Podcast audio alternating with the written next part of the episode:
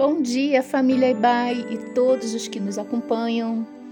Aqui quem fala é Renata Carvalho e este é o devocional diário da Igreja Batista, Avenida dos Estados, em Curitiba, Paraná.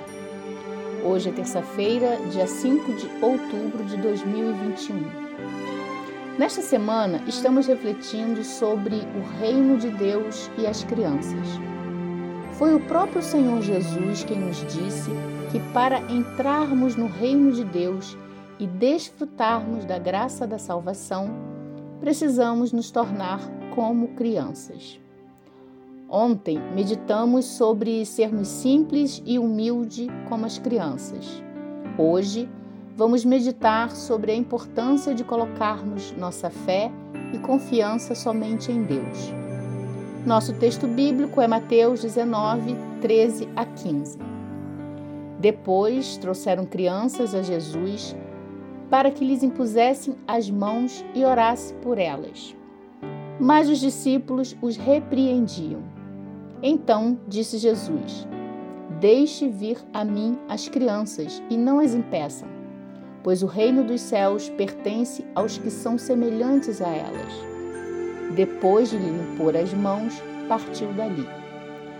Aqui no texto, alguns pais estavam trazendo seus filhos para serem abençoados por Jesus. Os discípulos repreendiam os pais porque, conforme o costume da época, as crianças eram desprezadas e vistas como um incômodo naquele momento.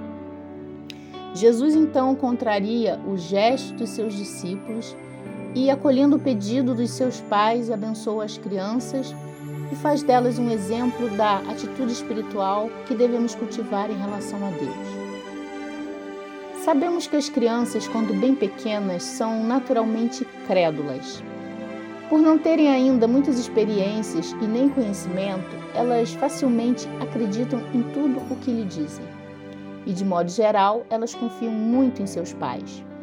Eles são como heróis para elas.